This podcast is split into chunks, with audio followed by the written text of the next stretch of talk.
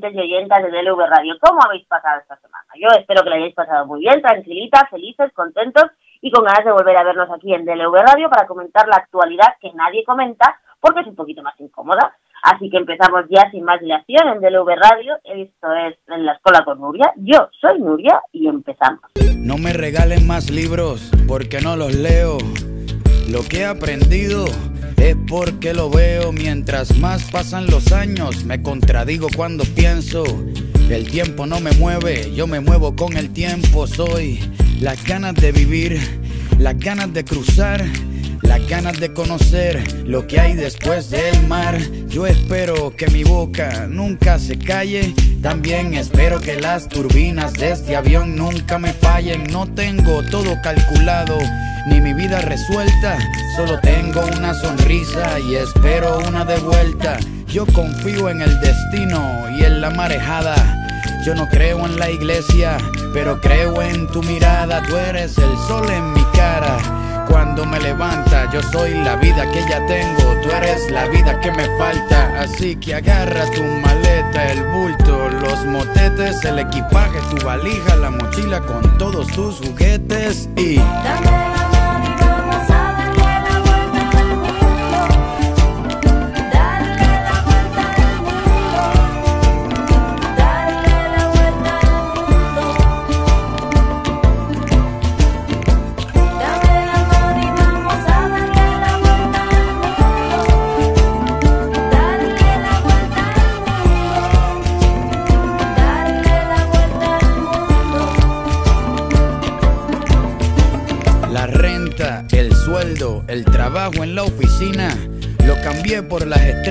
y por huertos de harina.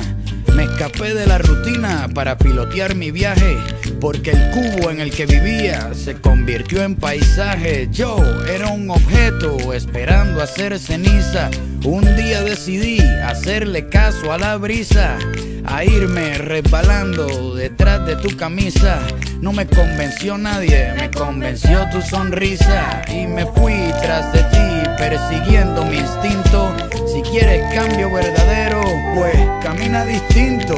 Voy a escaparme hasta la constelación más cercana. La suerte es mi oxígeno, tus ojos son mi ventana. Quiero correr por siete lagos en un mismo día, sentir encima de mis muslos el clima de tus nalgas frías, llegar al tope de la sierra, abrazarme con las nubes, sumergirme bajo el. Bueno, esta semana en la escuela con Nuria tenemos a unas amigas, viejas conocidas, viejas colaboradoras de aquí, no viejas porque ya sean viejas, ¿eh? ni mucho menos, pero porque se han venido varias veces y nosotras seguimos eh, queriendo saber sobre un tema en el que en esta casa hemos hablado largo y tendido, incluso hemos hecho debates temáticos sobre el asunto, que es sobre el colectivo de las y de los riders. Como habéis sabido esta semana, bueno, hace ya un par de semanas que se viene hablando de la inminencia de la presentación de la mal llamada ley rider por parte del Ministerio de Trabajo, que se supone que va a hacer eh, que todos los, los y las riders pasen al régimen laboral. Sin embargo, a última hora, pues no se ha presentado tal ley y nosotros que hemos ido a hablar con nuestras chicas de cabecera de la Asociación Autónoma de Riders, Asunción y Marca. Hola, ¿cómo estáis? Hola. Muchas gracias por estar de nuevo en la escuela con Nuria. Vale, encantada. Pues, escucha, no sabemos qué ha pasado. ¿Qué, ¿Qué pasó con la ley? ¿Se presentó? ¿No se presentó? ¿Cómo está ese asunto? Porque parecía inminente que se iba a aprobar así ya y de repente como ha quedado desaparecido de la mesa. ¿Qué pasó? Pues la ley ya está, ya está hecha. Bueno, más que una ley es... Eh, perdona, que no me sale la palabra. Eh, se revocó el Estatuto de los Trabajadores. Se añadieron varias, eh, un par de párrafos en los que ahora tiene que ir, eh, se tiene que votar en, en el Congreso y, y, bueno, cuando se apruebe en el Congreso, pues ya sale en el BOE. Pero bueno, la ley ya está hecha y la ley que se ha presentado es, o sea, al, final ha tenido en cuenta alguna de las reivindicaciones que se hacían desde Asociación Autónoma de Riders, bueno, desde la gran mayoría de los riders autónomos, o al final se ha hecho tal y como se pensaba desde un principio y ya está. Pues en principio tal como como lo como lo pensaron sin tomarnos en cuenta, así de simple. O sea, no no se tomó en cuenta ni se nos escuchó, ni se nos ni se nos convocó, ni se nos permitió hablar, ni, ni se nos consultó, nada. O sea, que simplemente se ha aprobado un texto en el que solo se han, lo digo por la gente que no ha estado siguiendo nuestra trayectoria, mm, solo se han reunido con la gente de los sindicatos mayoritarios, ¿no? Exactamente, así, así. ¿Y vuestras principales reivindicaciones que eran cuáles? Este, pues que queríamos que se legislara para regular el sector desde el punto de las plataformas, o sea, que se estableciera eh, cómo se debería regir las plataformas para que seamos considerados autónomos y seguir trabajando como autónomos. Así de, así de simple. Pero no, eso no es lo que ha ocurrido. Lo que ha ocurrido es que decidieron que deberíamos estar bajo régimen de trabajadores por cuenta ajena y pues así será, aparentemente y tristemente porque eh, no nos están tomando en cuenta en nada y hay, y esto nos está generando un montón de problemas. Hay muchísimas personas que combinan este trabajo con, con otras actividades que tienen o con problemas familiares o con problemas personales eh, o con estudios. Entonces, al cerrar esta puerta, pues dejan sin ingreso a una gran parte de personas que, o sea, de repartidores que, que necesitan de esto como, como alternativa.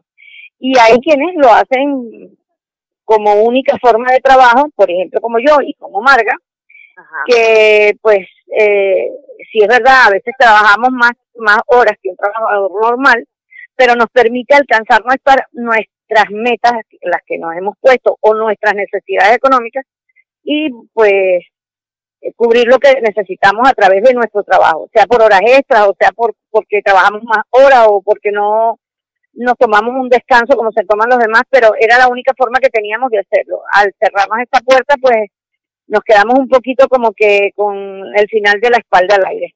Y yo tengo una pregunta que a mí es la que más duda me genera, porque dice la ley que ahora van a ser todos eh, trabajadores del régimen general, pero ¿se ha previsto algún sistema para que todos los que estén trabajando ahora en las plataformas pasen a la plantilla de las plataformas o va a haber despidos masivos? Porque a mí lo que se me ocurre es que muchas plataformas pues no contratarán a todo el mundo que está ahora haciendo horas. Ese es el mayor temor que, tenemos, porque las plantillas están sobredimensionadas y entonces va a ser imposible que contraten a todos. En un principio, a lo mejor pueden hacerlo, pero no van a poder soportarlo. Eh, sabemos que eh, al cabo de dos o tres meses, como mucho, eh, no van a poder aguantar ese gasto económico y va a haber despidos masivos.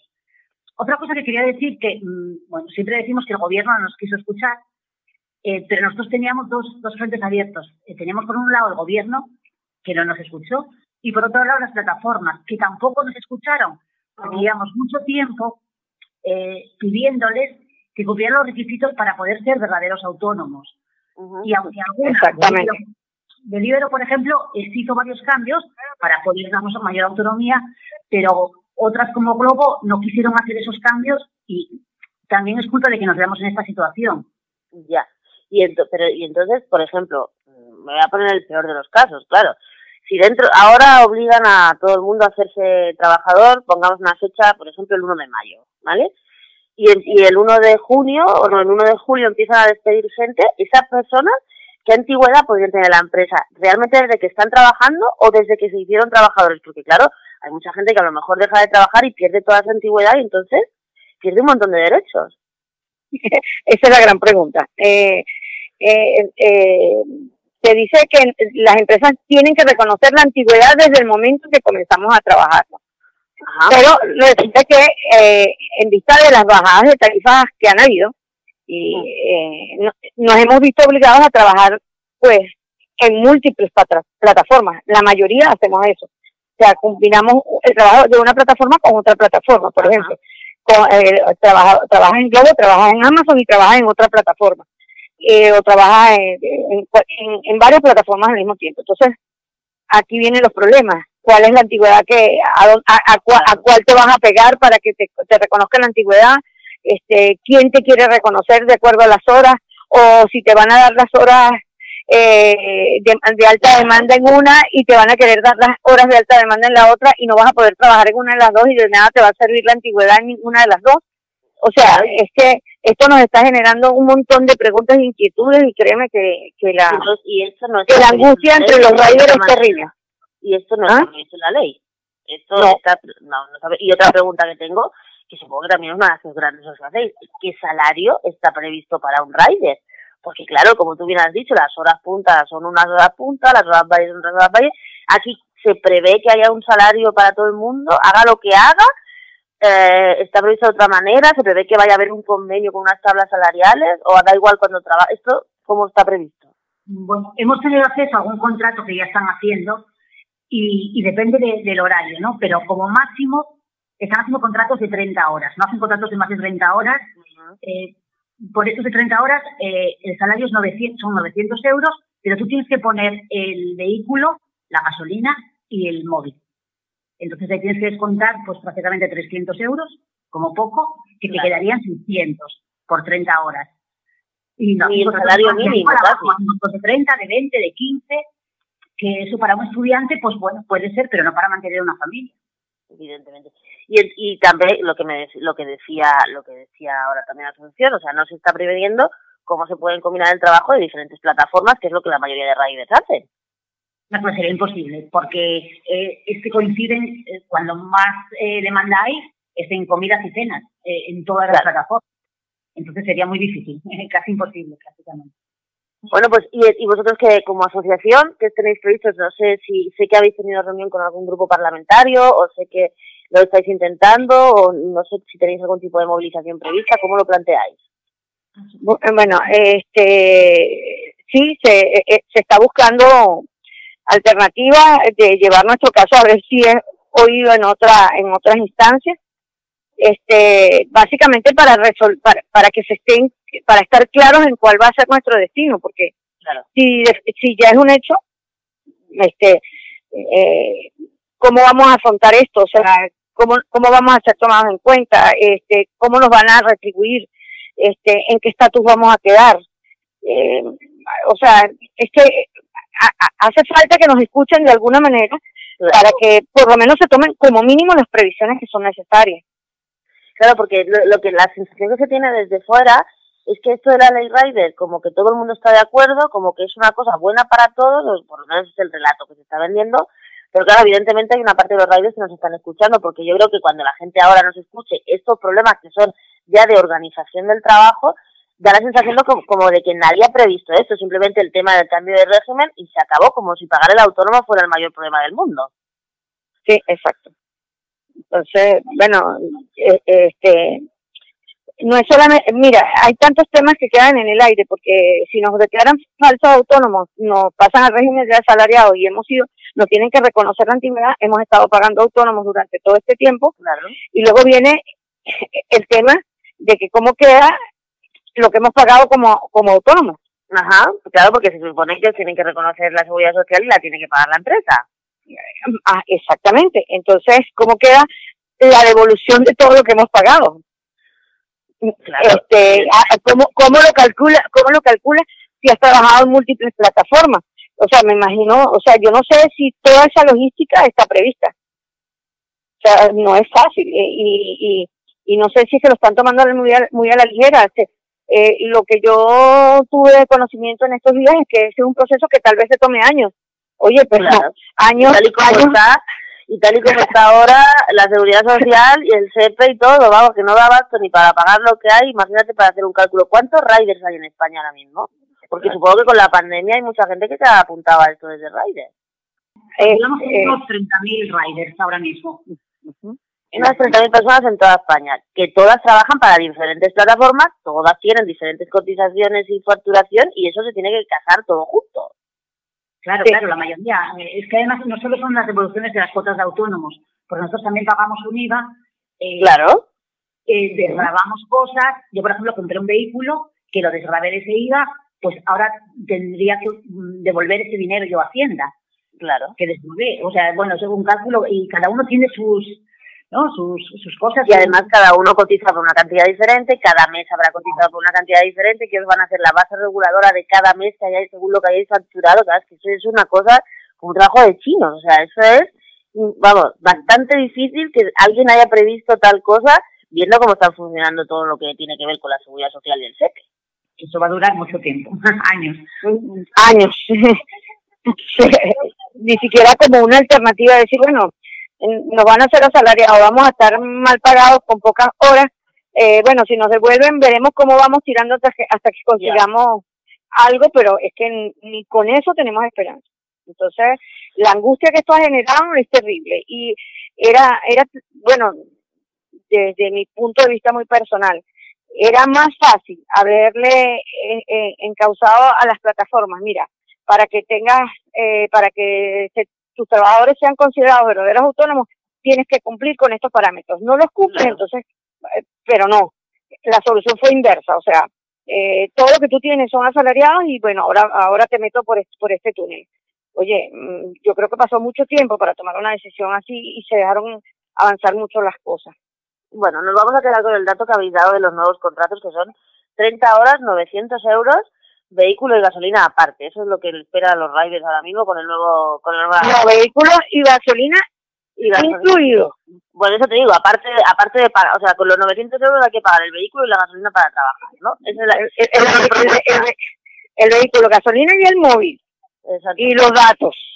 Pues nada, pues nosotros aquí vamos a estar como siempre esperando que la cosa evolucione por lo menos dando voz al colectivo de autónomo de riders para que alguien sepa y se entere de que no todos los riders están de acuerdo y esperemos que de aquí a que la cosa se apruebe, porque esto tiene que pasar por el Congreso ahora para que haya enmiendas o ya directamente se va a aprobar así. Bueno, lo, que tenemos es que se tiene que votar en, el Congreso, pero bueno, eh, bueno, como sabemos que el gobierno está de acuerdo, es muy difícil que... No hay ningún grupo parlamentario que apoye vuestra propuesta, que la quiera llevar al, al Congreso, nada. No. pues, pues a lo mejor es porque no se enteran suficiente, así que vamos a darle bastante bombo a esta entrevista que se sepa que las condiciones que se ofrecen de laborales no son nada halagüeñas y que a lo mejor lo peor no es el autónomo, lo peor es todo lo demás.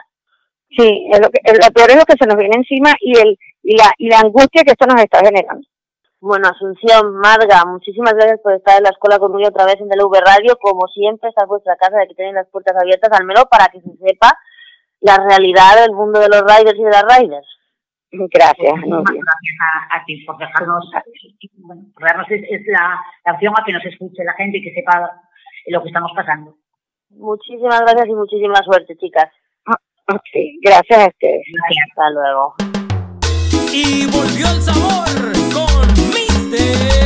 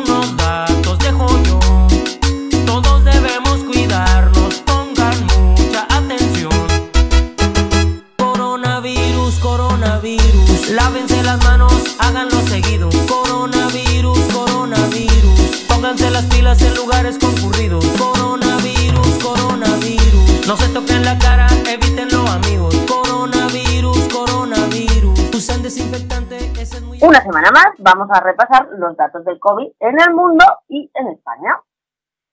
Y es que el ordenador nos deja abrir. Mira, por esta semana ya estamos en la cifra de casos confirmados en todo el mundo de 121 millones y medio de casos confirmados, de los cuales 3,2 millones son en España.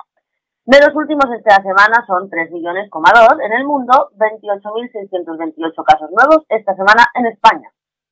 Las muertes confirmadas por COVID son en el mundo 2.701.445, de las cuales 72.910 son de españoles y españolas, y en la última semana en el mundo hubo 61.997 fallecidos y fallecidas, de las cuales 652 han sido en España. Para fijarnos un poco más en los datos de España, de los últimos siete días diremos que han habido 34.015 casos, lo cual es una bajada del 4,9%, o sea, casi del 5%. Hospitalizadas hay 8.071 personas, que es una bajada del 11,5% respecto a la semana anterior. En la UCI hay 1.997 personas, que es un 14% menos que la semana anterior. Y como siempre, la mejor noticia, entre comillas, es el, el descenso del número de fallecidos, que es 874, que representa casi un 48% menos que la semana anterior. De todas maneras, a nadie se le escapa que, la, que los casos van bajando, pero cada vez van bajando menos, con lo cual quiere decir que otra vez vamos para arriba.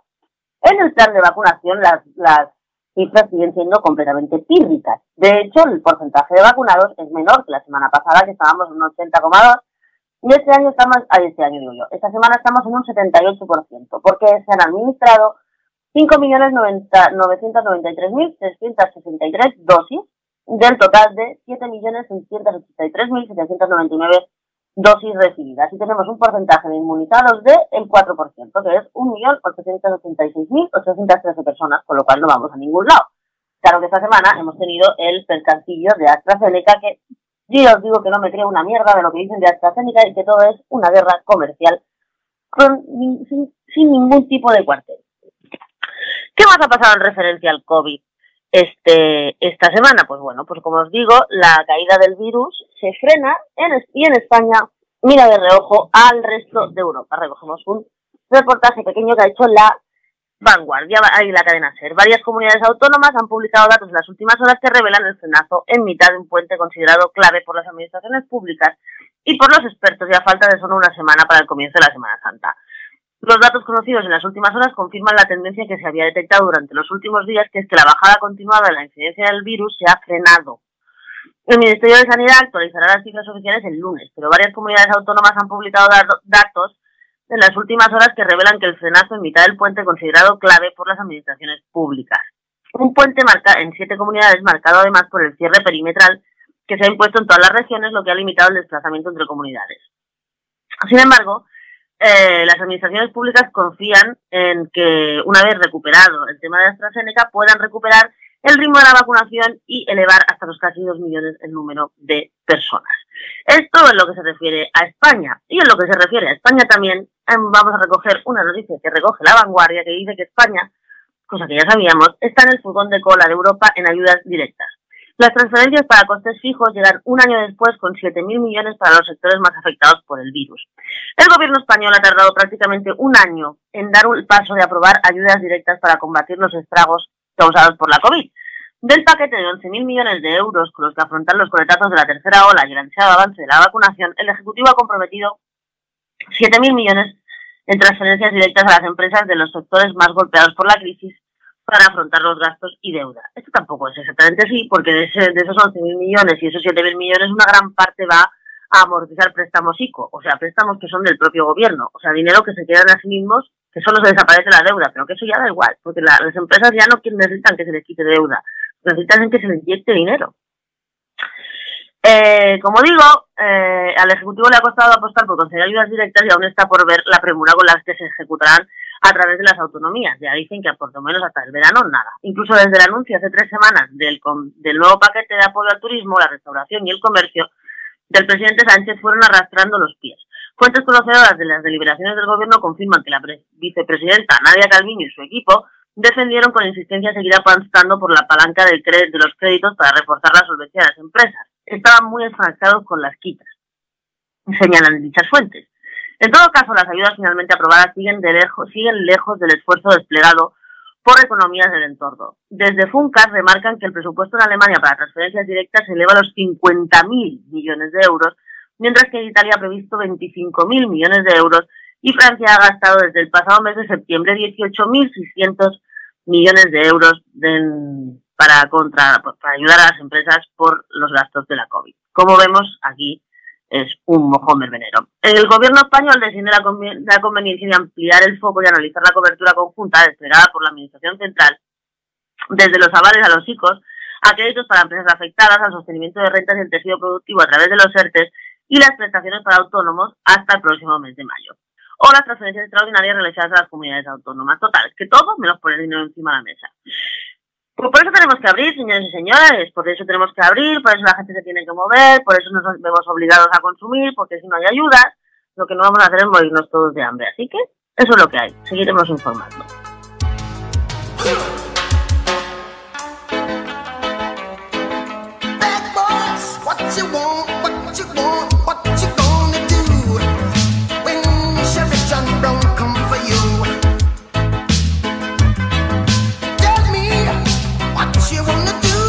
what you gonna do? Yeah. Bad boys, bad boys, what you gonna do? What you gonna do when they come for you? Bad boys, bad boys, what you gonna do? What you gonna do when they come for you? When you were eight and you had bad traits.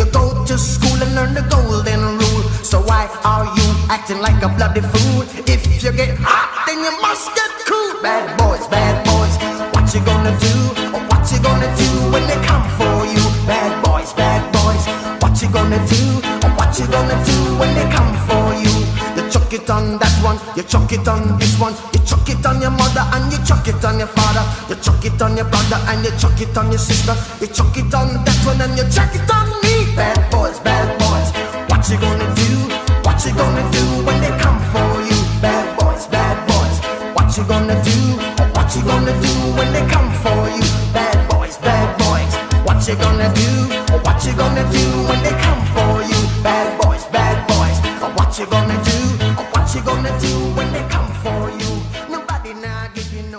El ultraderechista Orbán busca la creación de una nueva ultraderecha europea junto a Salvini.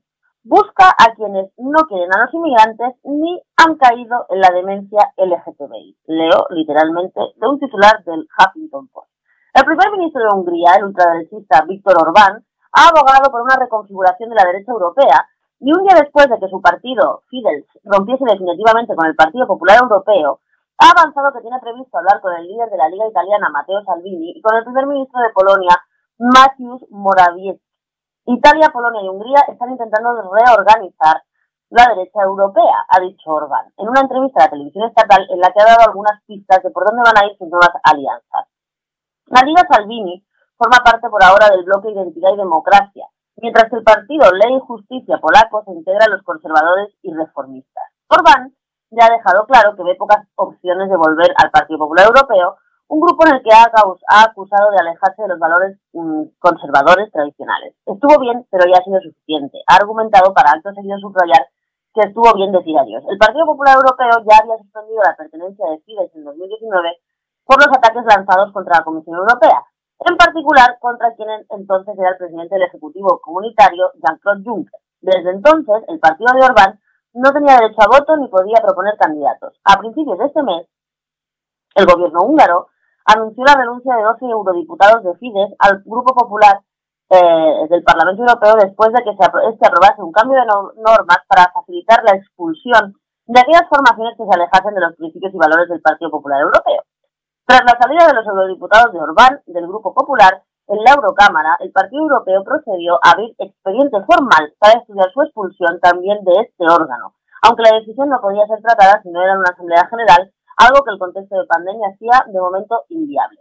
Orbán ha utilizado esta ruptura para criticar al Partido Popular Europeo y abogar por confrontar y conformar un nuevo grupo que aglutine, por ejemplo, a quienes no quieren a los inmigrantes ni han caído en la demencia LGTBI. El dirigente húngaro considera que los populares están escorando hacia la izquierda. Ojo, ojo.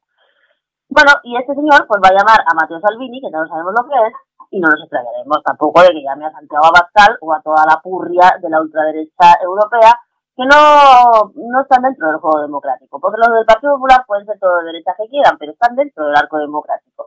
Del eje izquierda-derecha que nos puede parecer muy patriarcal y muy lo que quieras, pero al fin y al cabo es democracia. Estos tíos son fascismo puro y están fuera del, del arco democrático, porque ellos la democracia no les interesa, les interesa reventar el sistema para ponerse ellos. Por eso, por eso, es tan importante marcar unas líneas rojas en cualquier ámbito y en cualquier sitio, sobre todo desde las feministas, y no pactar cualquier cosa con cualquier persona. No se puede pactar con la ultraderecha bajo ningún concepto, por mucho que estén en contra de determinadas cosas que a nosotros tampoco nos pueden parecer bien.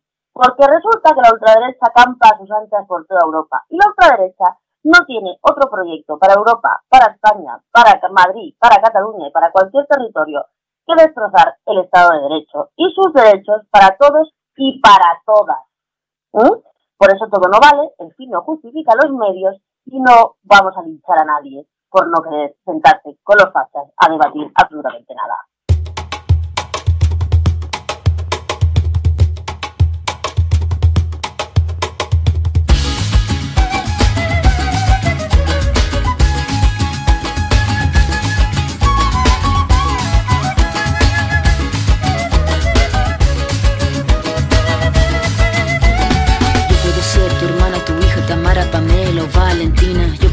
Tu gran amiga, incluso tu compañera de vida. Yo puedo ser tu gran aliada, la que aconseja y la que apaña. Yo puedo ser cualquiera de todas, depende de cómo tú me apodas. Pero no voy a ser la que obedece porque mi cuerpo me pertenece. Yo decido de mi tiempo, como quiero y dónde quiero.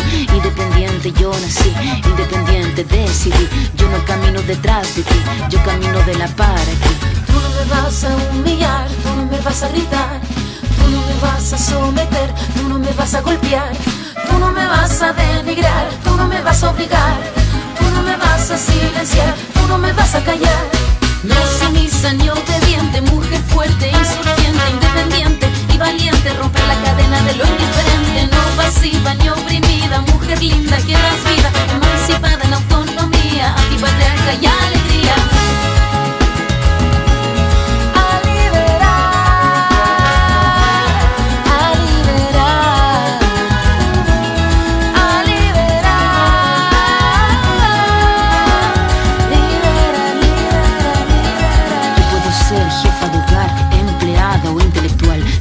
Ser protagonista de nuestra historia y la que agita a la gente, la comunidad, la que despierta la vecindad, la que organiza la economía de su casa, de su familia. Mujer libre se pone de pie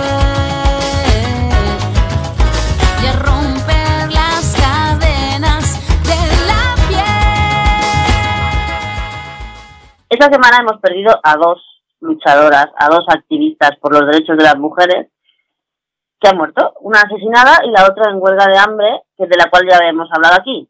Han asesinado, para empezar, a una lideresa indígena, María Bernarda Juajiboy, en Putumayo. La lideresa actúa y actual alcaldesa de resguardo del Cabildo Tamenzá Villá, que hace parte, que hace parte de los 15 pueblos indígenas de este departamento en Colombia, fue asesinada con su nieta de un año de edad. La Organización Nacional Indígena de Colombia, ONIC, rechazó los hechos y exigió que se adelanten las investigaciones pertinentes. El miércoles 17 de marzo, por la tarde, sobre las 7 de la tarde, María Bernarda, lideresa y alcaldesa del resguardo del Cabildo Cabezá Villá, fue asesinada, como decimos, junto a su nieta de un año. Según la información preliminar, la lideresa se movilizaba con otras mujeres en motocicleta entre la vía Cabildo en la vereda de La Esmeralda, en Orito, Putumayo, con rumbo a la inspección de El Placer en el municipio de Valle de Hue- Gua- Guamué. Allí fueron interceptadas por hombres armados que las asesinaron. Desde la Organización Nacional Indígena rechazaron el asesinato de la lideresa con estas palabras. Las mujeres indígenas son las guardianas de la pervivencia de los pueblos, afirmaron. Asimismo, la organización exigió la investigación y judicialización de los responsables, recordando que en los territorios hacen presencia grupos armados que ponen en riesgo la pervivencia de las comunidades. Nos están exterminando ante el silencio cómplice del gobierno de Iván Duque. La organización zonal indígena de, Putumayo, de Putumayo, se solidarizó con los familiares de, la lideresa y con el pueblo Cametzá. Declaramos que la comunidad nacional e internacional un llamado de alerta por la integridad y protección de las mujeres, niños y niñas pertenecientes a los pueblos indígenas del departamento de Putumayo. Reiteramos nuestra preocupación e indignación ante estos actos de exterminio físico y cultural que se incrementan cada día, manifestaron en un comunicado.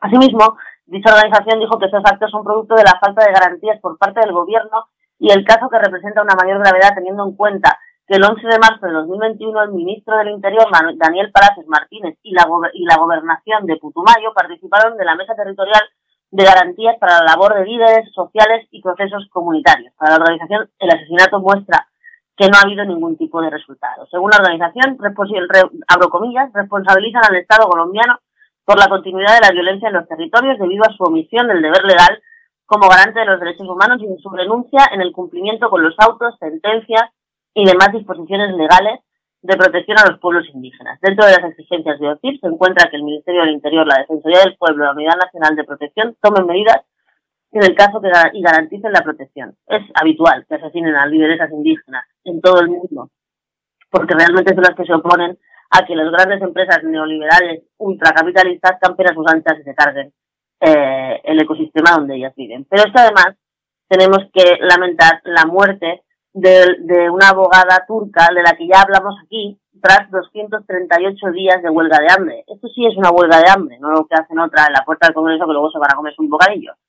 fue condenada a tres años de cárcel por pertenencia a organización terrorista, supuestamente. Estamos hablando de Ebru Timit. El colegio, muchos colegios de abogados de España, concretamente también el de Barcelona, ya hizo un comunicado apoyando a esta mujer y exigiendo que se la pusiera en libertad, pero vemos que no han hecho caso omiso y al final la abogada ha muerto en la cárcel. En Turquía, donde la nueva guerra fría se solapa con la anterior, las tragedias se pueden parecer páginas de los 80, como digo. En este goteo de fallecimientos de presos izquierdistas en huelga de hambre se encuentra el de esta abogada que murió el pasado viernes en el hospital de Estambul tras 238 días de ayuno voluntario. Nick protestaba por el juicio lleno de irregularidades en el que fue condenada a tres años de cárcel por supuesta pertenencia a banda terrorista. Su hermano mayor, Barquín, recibió una pena todavía más abultada en tanto que fundadora, junto a otros 15 miembros de la Asociación de Abogados Progresistas y del Derecho del Pueblo, de la Ley del Pueblo. Los magistrados en línea con Ankara los consideraban parte integrante del Partido Revolucionario del Pueblo. El bufete de las hermanas Timik asumía sistemáticamente la defensa de los miembros de esta organización considerada terrorista por la Unión Europea aunque también defendían otras causas políticamente sensibles. Simic, de 42 años, se apagó sin que el Estado turco moviera una ceja para liberarla. Antes que ella ya habían muerto por inanición voluntaria dos músicos del grupo Yurum, la vocalista Helen Bolke y el bajista Ibrahim Gökçe, este último dos días después de desconvocar la huelga en protesta por la prohibición de los conciertos. Todos ellos pertenecen a la misma matriz de la izquierda revolucionaria marginal, pero todavía con peso simbólico entre los alevíes de Turquía. Una minoría que nutre sus filas desde los años 70 en abierta oposición tanto a los islamodemócratas de Recep Tayyip Erdogan como antes de los herederos del golpismo. La, abogada fallecida fue homenajeada el viernes en el, en o Centro de Culto de los, de culto de los Alevíes, en el barrio de Estambul de Gazi, en cuyo cementerio fue enterrada entre encontronazos con la policía. Otra que hemos perdido. Otra hermana que hemos perdido por defender los derechos humanos, ahora mismo en Estambul, o sea, en Turquía, y quiero recordar que esta semana Turquía se ha bajado del convenio de Estambul. Fue el primer país en adherirse y ahora es el primer país en salirse. Vamos muy mal, pero como hace de frontera con la Unión Europea y allí la Unión Europea deja que se violen todos los derechos humanos contando que no entren inmigrantes, entren inmigrantes, pues todo el mundo mira para otro lado y así nos va a la Unión Europea.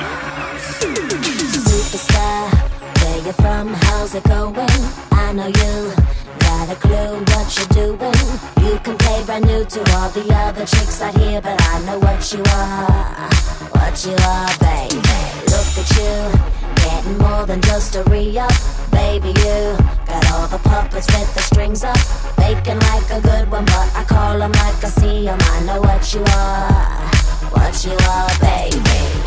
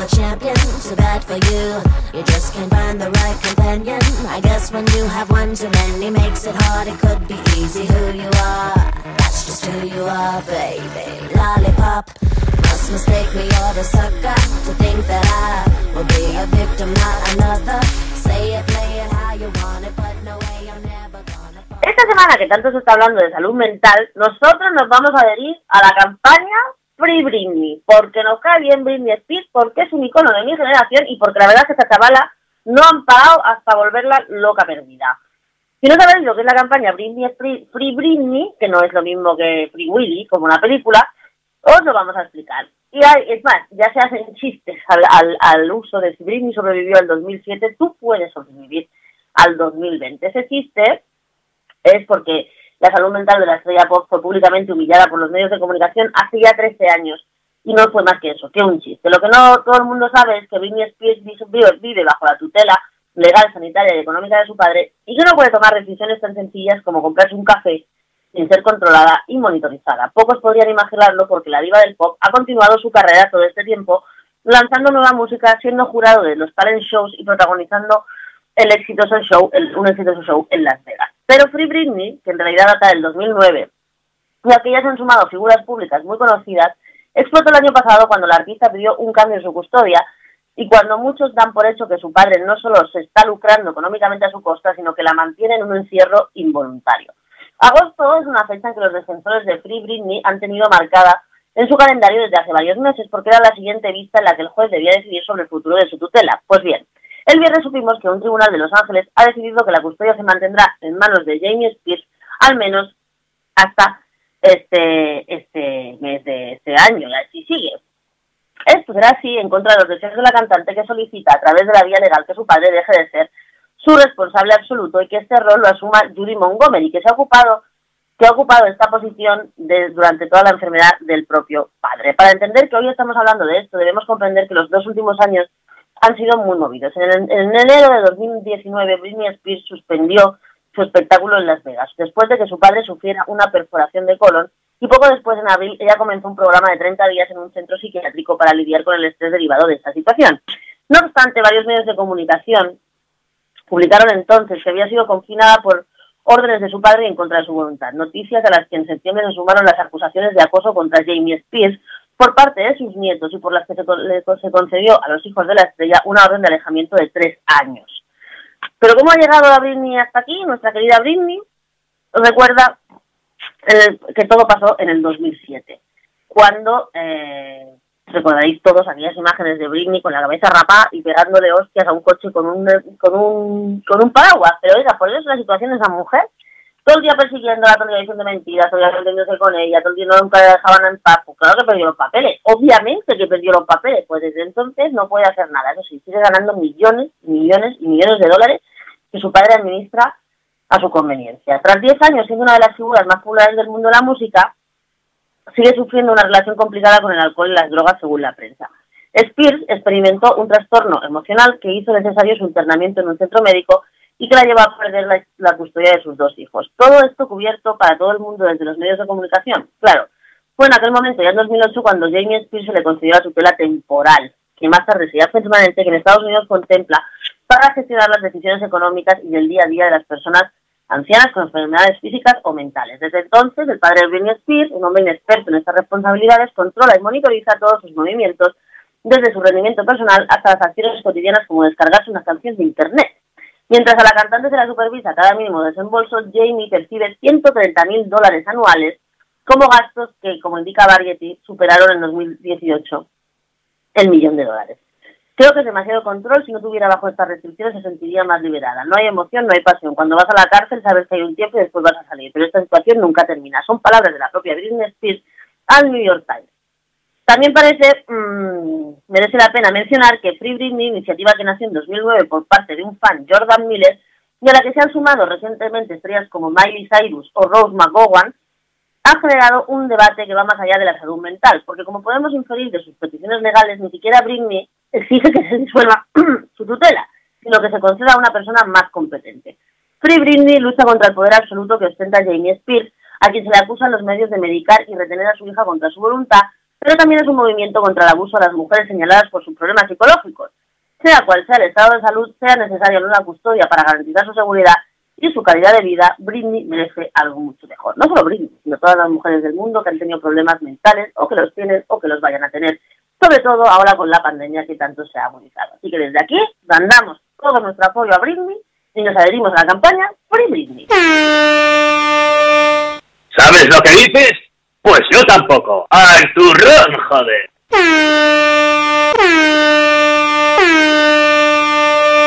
Pues bienvenidas, bienvenidos y bienvenides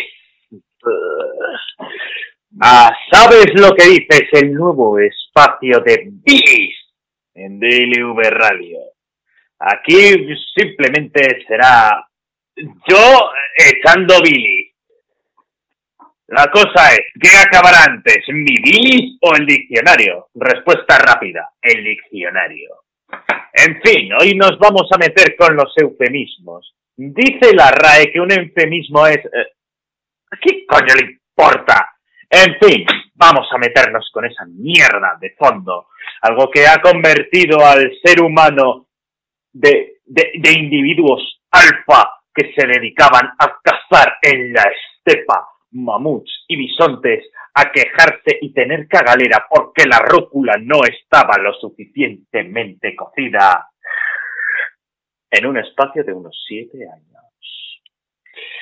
Bien, vamos a comenzar con el más reciente y el que más gracia me hace. Y por gracia quiero decir que me arden las tripas y, me pongo literalmente demasiado enfadado para morir. La diversidad funcional.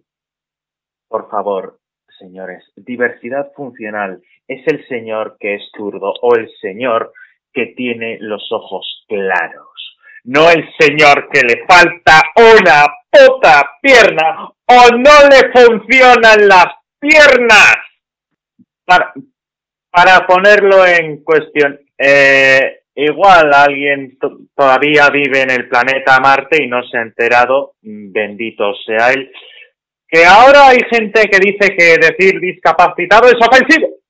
Hay que decir diversidad funcional. Bien. Diversidad funcional es una persona zurda porque eh, eh, escribe con la mano izquierda coge el cuchillo y tenedor al revés y se queja muy fuerte porque los cuchillos están hechos para diestros. Diversidad funcional es una persona con los ojos claros porque tiene, necesita una colección de 20 gafas de soles porque es muchísimo más sensible a la luz que una persona de ojos oscuros. Por eso, amiguitos, las personas con ojos claros son más abundantes allá donde no pega el sol, como los países escandinavos, mientras que en países donde el sol pega muy duro, como los países del sur de Europa, solemos tener los ojos oscuros. Bien, un señor que, que, que, no puede mover las piernas, no puede, no es diversidad funcional, no funciona simplemente diferente, sus piernas no funcionan. Tiene una necesidad especial. No puede, por ejemplo, dar un largo paseo por la playa o saltar a la comba. No puede, porque no le funcionan las piernas. Tiene una minusvalía. No es una diversidad. No es, mm, no sé, tengo los ojos azules, soy zurdo o soy negro que ya que estamos con eso, eh, señores nazis racistas y, y demás chusma, eh, nos diferen los blancos se diferencian de los negros en un 0,0000001%. Eso es lo que diferencia un color de piel de otro.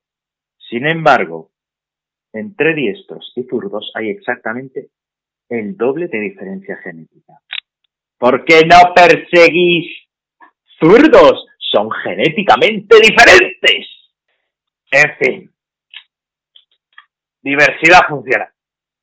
Qué divertido. Ahora no podemos decir discapacitado. Me parece bien que no digas retrasado. Aunque hay gente que sea retrasada mental y suele salir mucho en los periódicos como, eh, no sé, Abascal, Ortega Smith, la mayoría de los integrantes de Vox en general, eh, diciendo, por ejemplo, perlas como eh, con Franco se vivía mejor, este gobierno es peor, el peor de los últimos 80 años, y demás perlitas que suelen soltar por la boca. Claro, a ellos les dan paguita para los tochos. Pero el tema de las paguitas lo resolveremos en otro momento. Y sus incompatibilidades. La palabra discapacitado está bien. Funciona. A todo el mundo le parece bien. Porque un discapacitado no puede hacer determinadas cosas. Como dar paseos por la playa, saltar a la comba o jugar al fútbol. No es diverso funcional. Además, ¿a quién se le ocurrió semejante estupidez? Por favor, presentádmelo, porque él sí que tiene, comillas, comillas, diversidad funcional. Sí, es eh, diversamente discapacitado. Y con esto voy a parar porque me he cansado y, y necesito un refresco. Nada, hasta la próxima.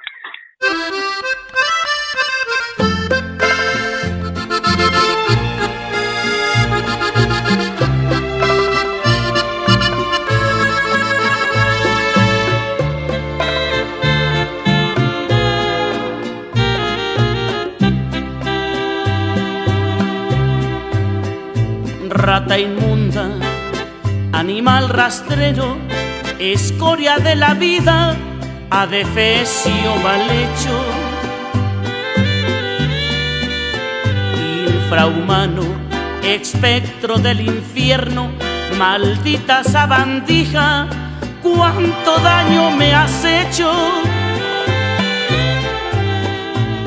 Esta semana nuestro rata se va a México, a un señor que se llama Javier Estrada Cárdenas, que es diputado del Congreso de Michoacán, que se descolgó con semejante afirmación.